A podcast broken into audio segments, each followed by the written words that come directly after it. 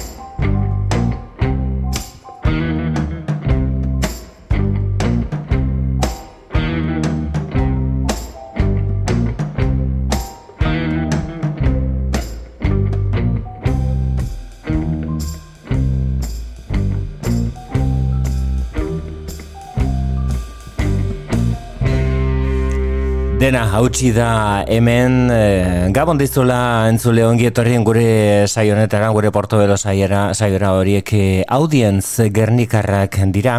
Eta Bob Dylan eh, berrikusita izeneko diskoa da ekarri digutena. Euren tolesdurak izeneko diskoren ondorengoan Everything is Broken kantuaren moldaketa. Dena hautsi da hemen euskaratuta. Eta gainera tempoa ere ritmoa aldatuta. Bob Dylan Dylanen abesti ezagunen etariko batzuk eta oso ezagunak ez diren beste batzuk bildu dituzte, bederatze guztira disko honetan, haien artean badago, eta erronka ez da txikia Knocking on Heaven's Door, hau da zeruko atea joz eh, Bob Dylan berrikusia, Audience.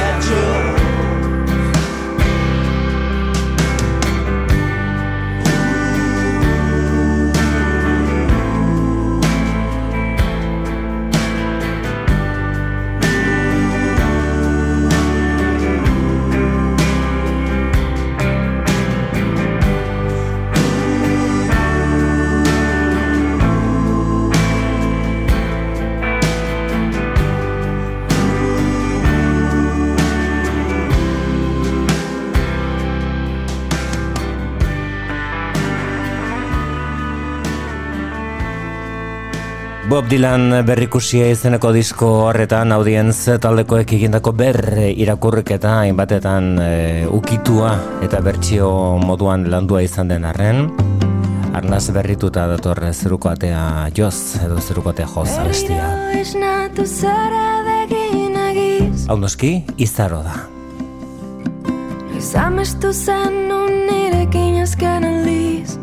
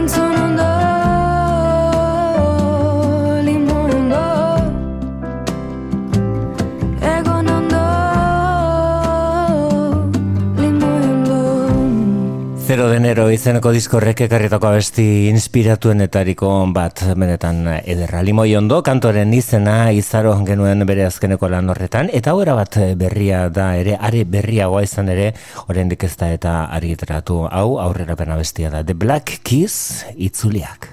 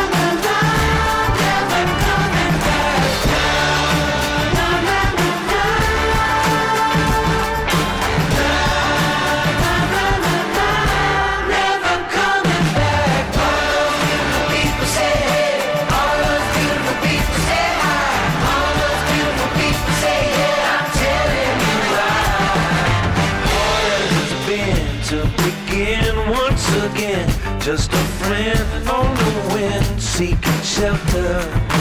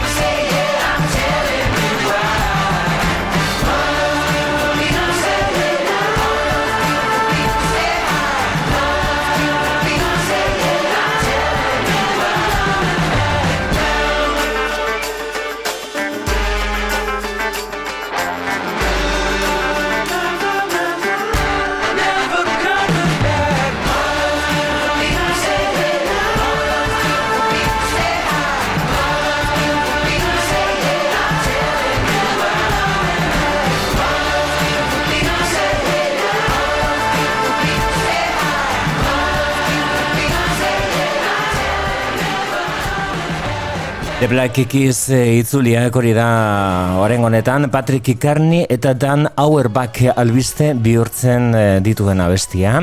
Beautiful People Stay High eta kantoren izan burua apirilera arte itxan beharko dugu hori bai. Euren disko berria ergitaratzen den arte. Ohio Players izango da diskoren izan burua apirilaren bostean aterako dute The Black Keys taldekoek. Eta hauek The Killers taldekoak dira urtea esten ari den honetan bere ere albiste dira Rebel Diamonds izeneko lanaren eskutik.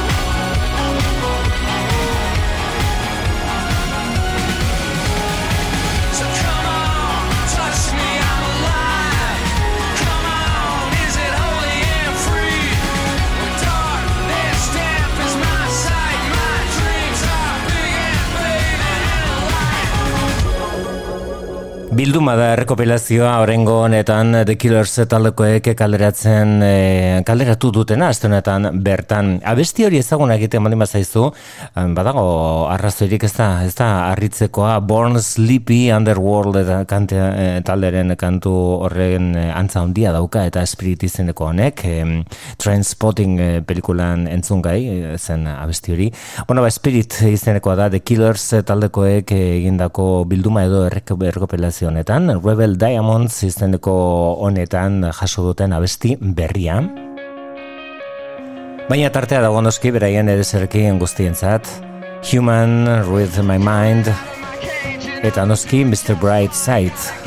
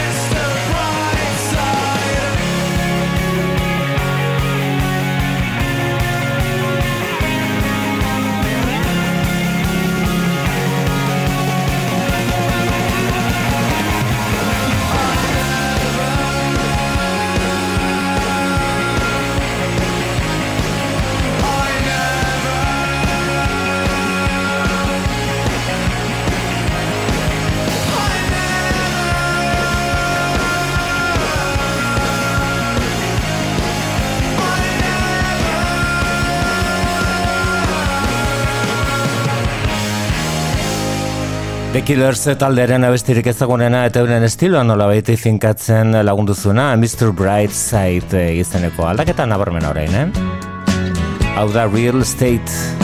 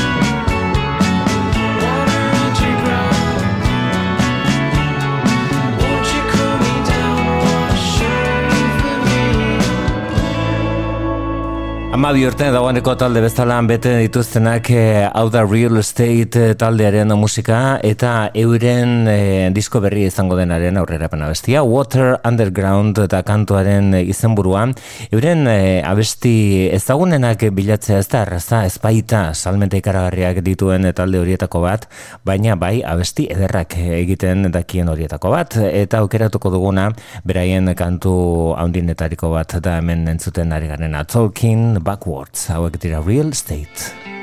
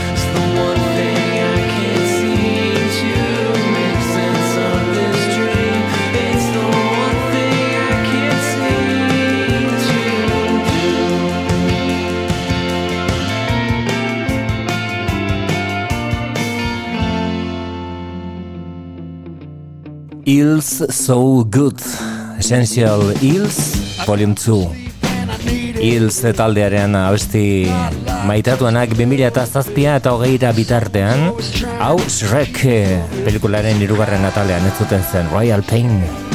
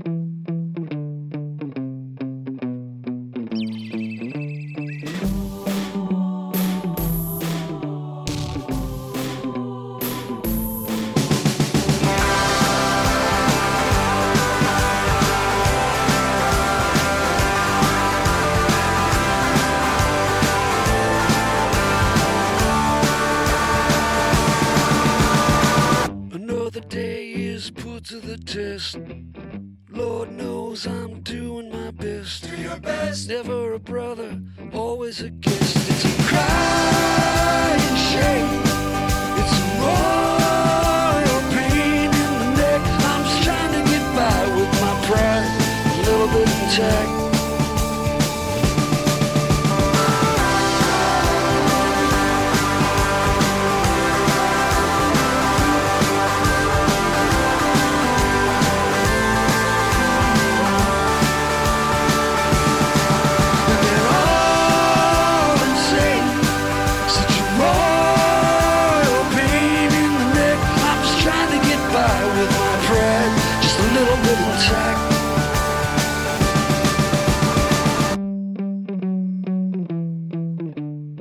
Royal Pain abestiaren izenburua. Oso interesgarria da bilduma hau. Hills eh, oso oso indartsua zizelako laurogeta marko amarkadan eh, Beautiful Freak izenekoarekin. Eta ematen du garai hartakoak eh, direla bere abestia hundienak baina egia esan urrengo amarkadan ere 2000 eta zazpia eta 2000 eta hogeira bitartean egunduko abestiak eh, egin zituen Mark Oliver Everettek bere bandarekin.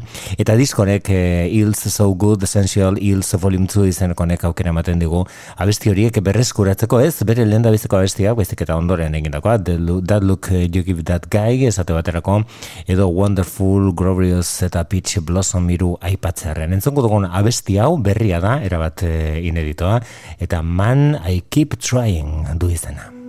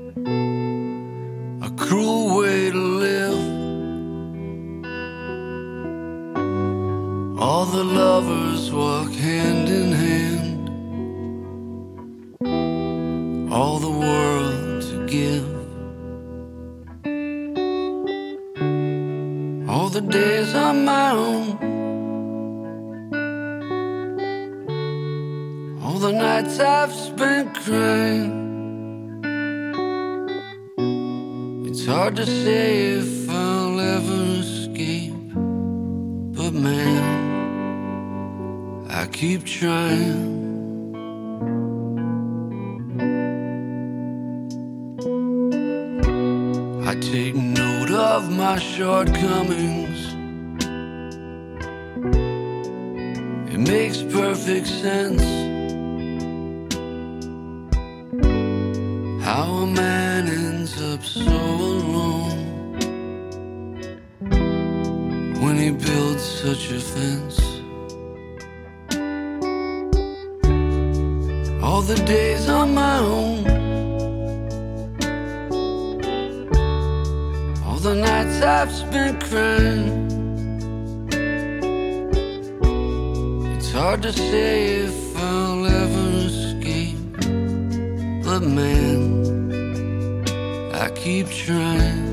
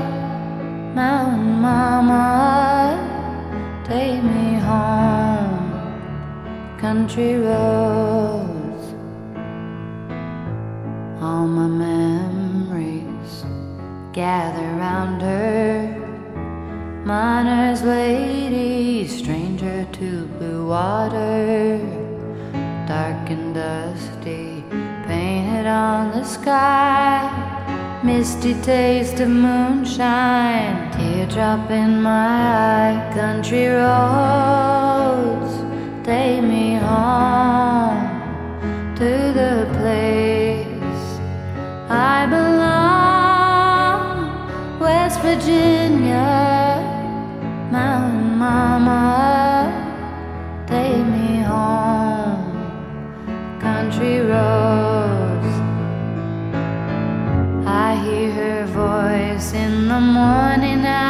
calls me. Radio reminds me of a home far away. Driving down the road, I get a feeling that I should have been home yesterday. Yesterday, country roads take me home to the place that I belong.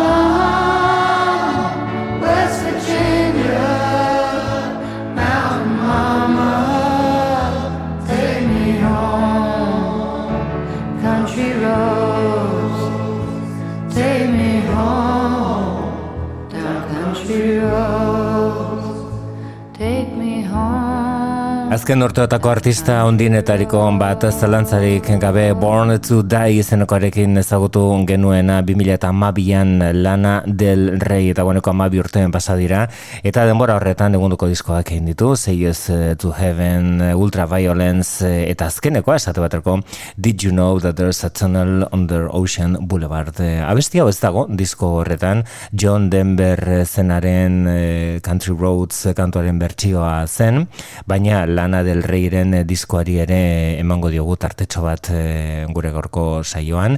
Entzongo dugun abesti honek ematen dio izena bere azkeneko argitalpenari Did you know that there's a tunnel under Ocean Boulevard Lana del Rey?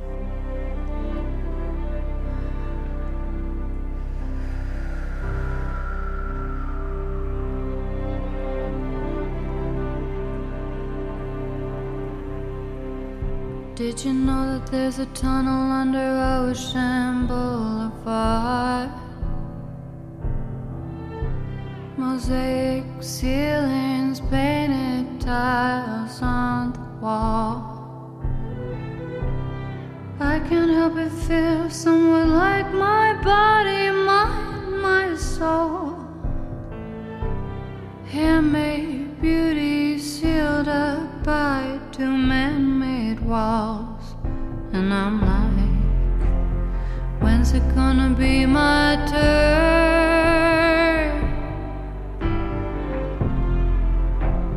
When's it gonna be my turn? Open me up, tell me you like it, fuck me to death, love me until I love myself. There's a tunnel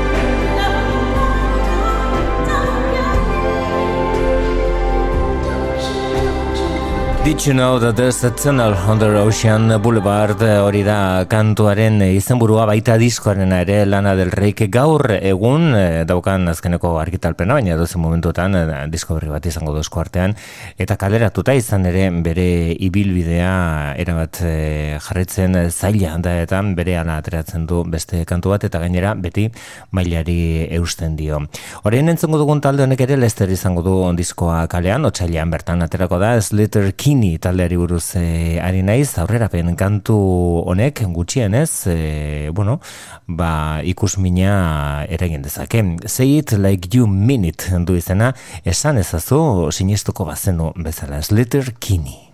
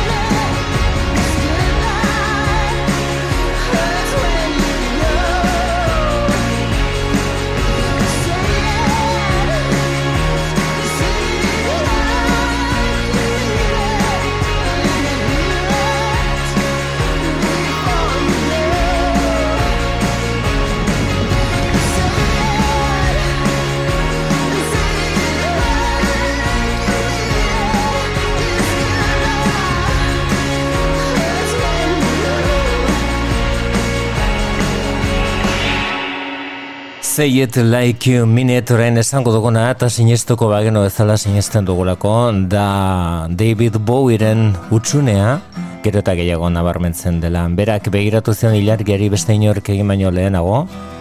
Space Oddity izeneko kantu honetan orain Wilco taldeak egin du bertsioa David Bowieren omenez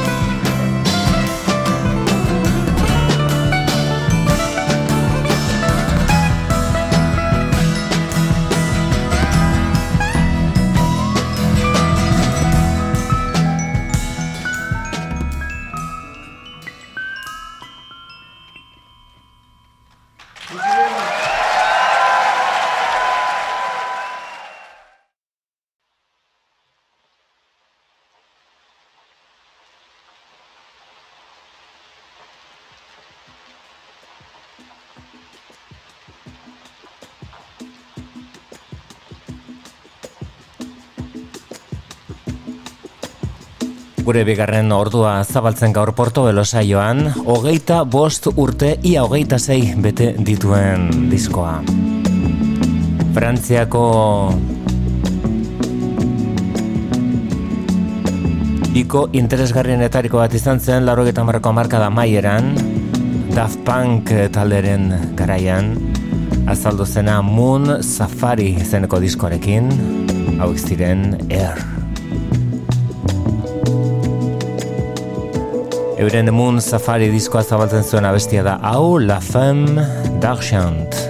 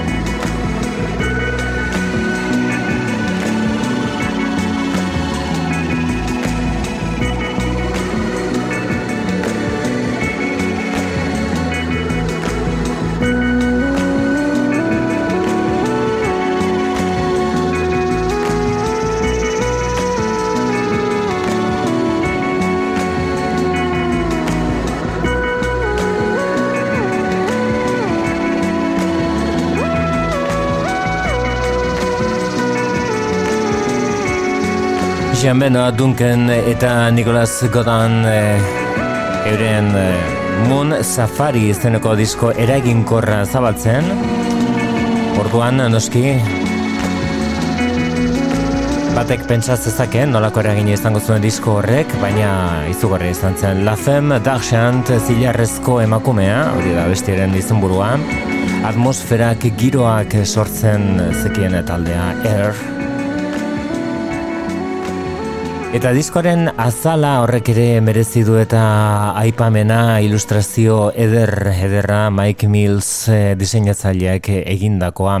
Estereotipoak eta edertasunaren inguruko bueno, ba, arauak eta arau ez diren arren bandola bait inposatuta dauden e, irudiak abesti honetan, sexy boy.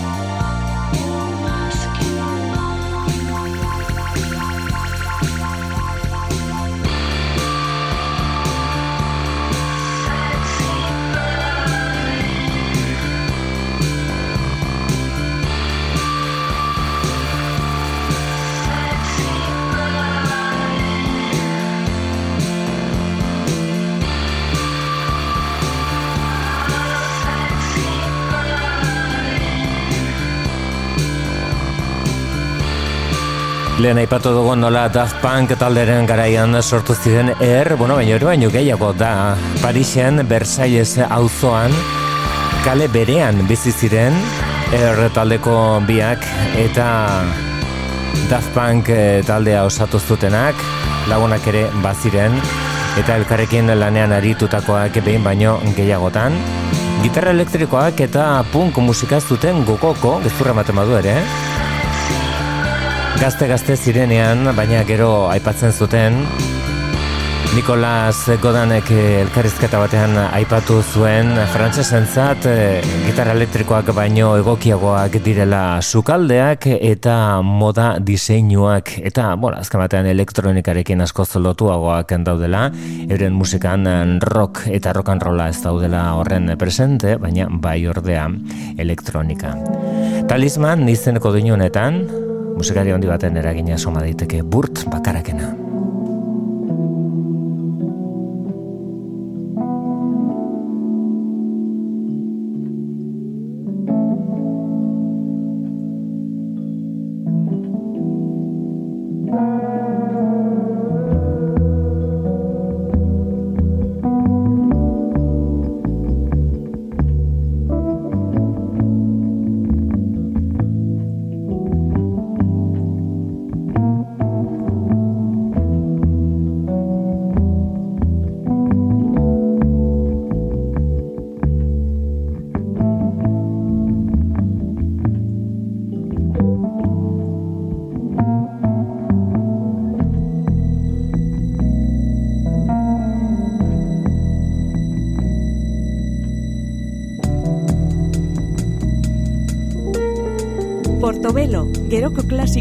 Euskadi irratian.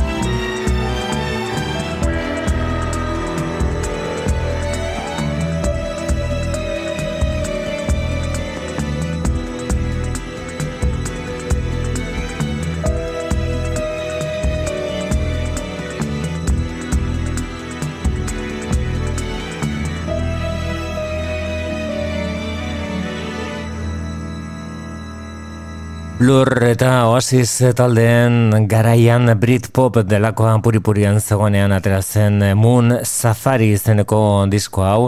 Er taldeak egindako lan bikain hori orain hogeita bosturte bete dituena.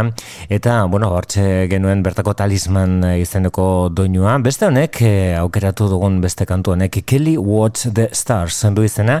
Eta egia esan disko aipagarri eta eraginkor honen gailurretako bat da. Kelly Watch the Stars Moon Safari diskoan er.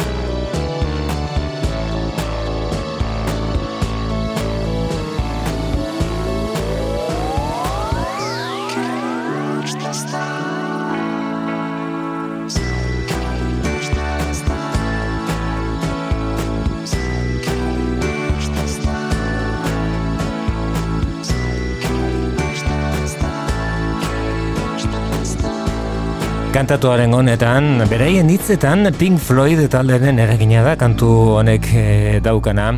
Batez ere Richard Wright e, musikariak Pink Floyd taldeko teklatu joleak eragine handia suposatu zuen eta er taldearen zat.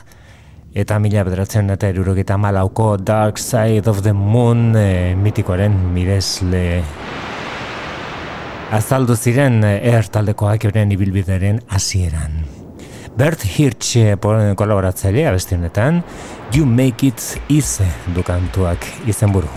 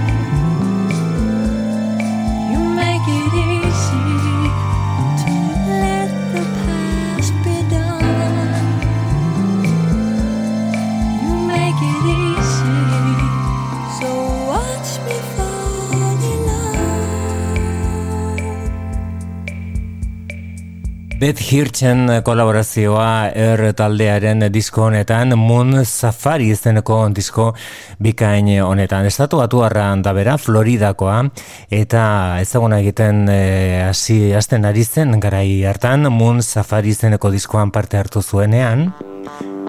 Elkarrekin egindako abesti honen entariko bat eta entzuten ari garen hau All I Need du izena. Naiz eta Moon Safari diskoak ezagunen abilakatu zuen abestia zen lehen entzun dugun Sexy Boy. Honek ere bere momentu izan zuen lauro eta emezortziko udazkenean. All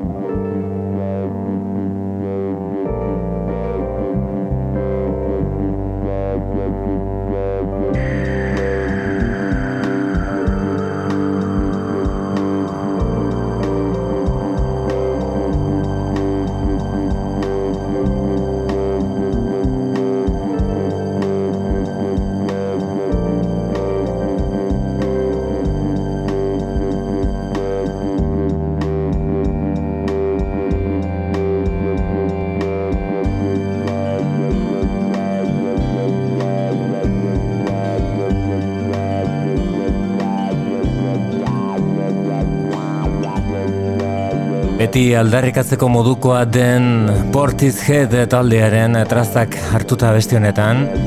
Ola need bet hirtzen bez du izan honek ere, bet gibonsek bezala, bet hirtzen laguntzarekin. Er taldekoak eta all I need jarraian entzongo dugun abesti honek gaurko gainbegiratuari amaiera emango diona Le Voyage de Penelope du izena er taldekoak Moon Safari diskoan.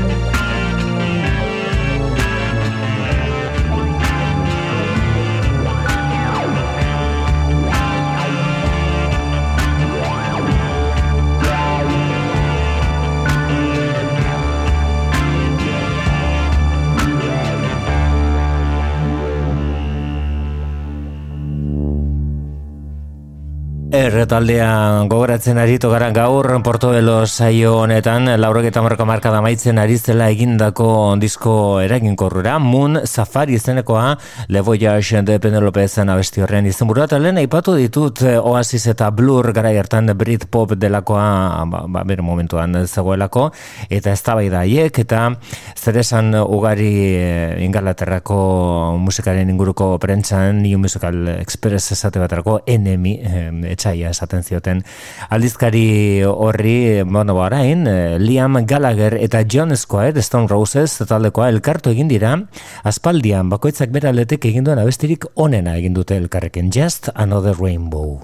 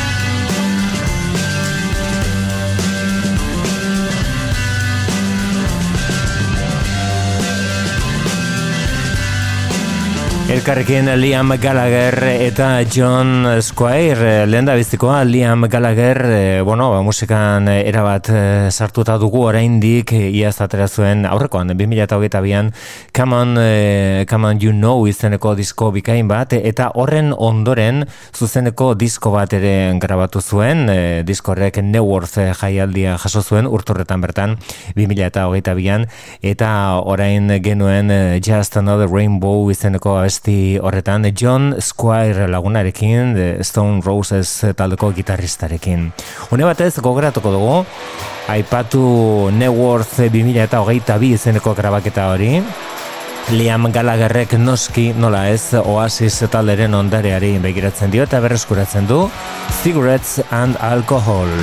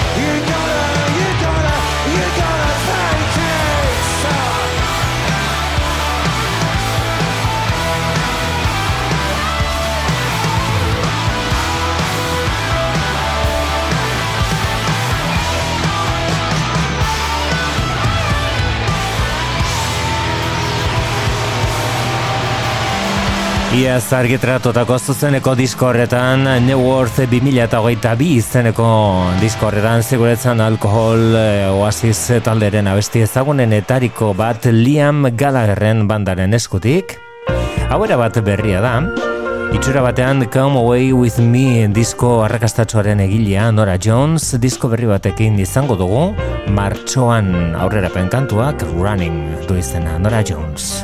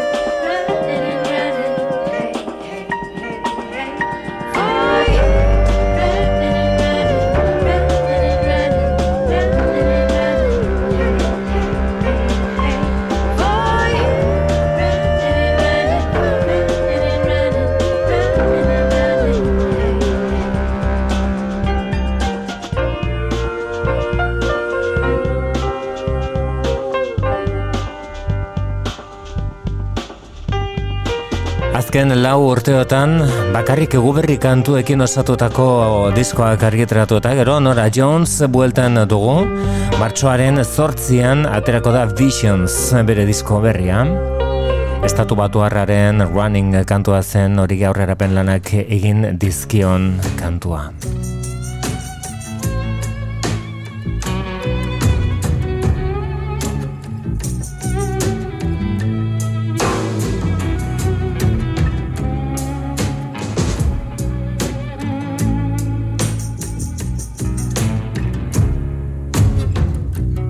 Son of the Velvet Rat dira hauek George Atziebler eta Heike Binder Austriakoak. I barely knew them But I found out all the knuckleheads knew me They even came and searched my rabbit hole They were just bullies But today even the bullies are trying to be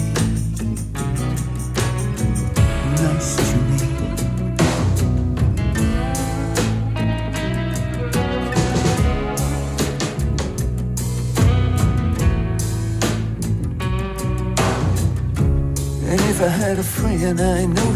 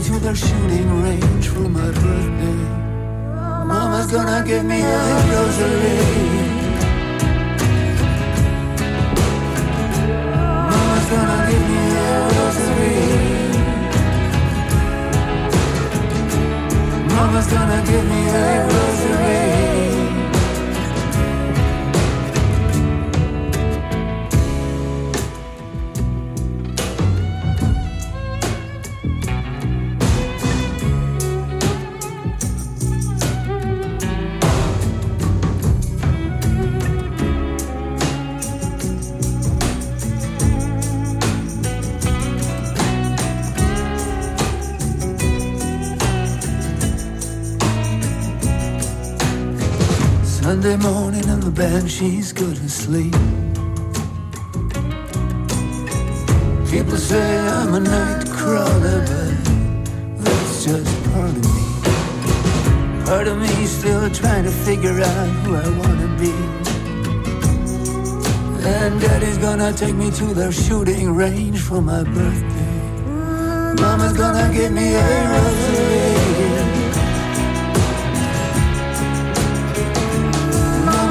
Give me a rosary. Mama's gonna give me a rosary.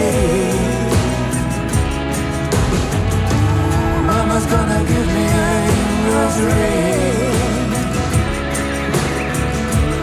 Mama's gonna give me a rosary. Mama's gonna give me a rosary.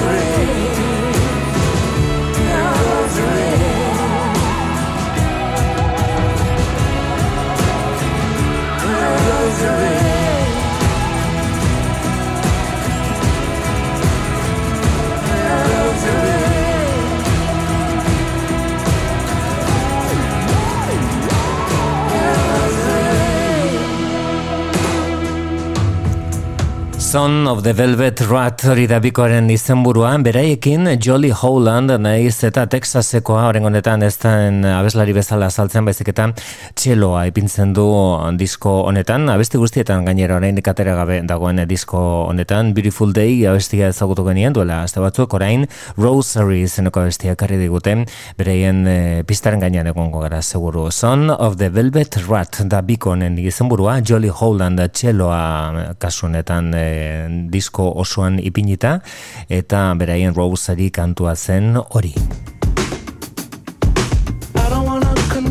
Alabama Shakes taldoko abeslaria zena, bueltan Brittany Howard.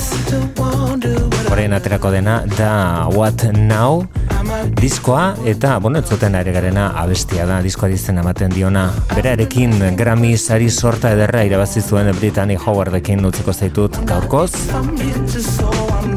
What Now Brittany Howard Alabama Shakes taldearen ahotsa zena. Besterik ez ondo izan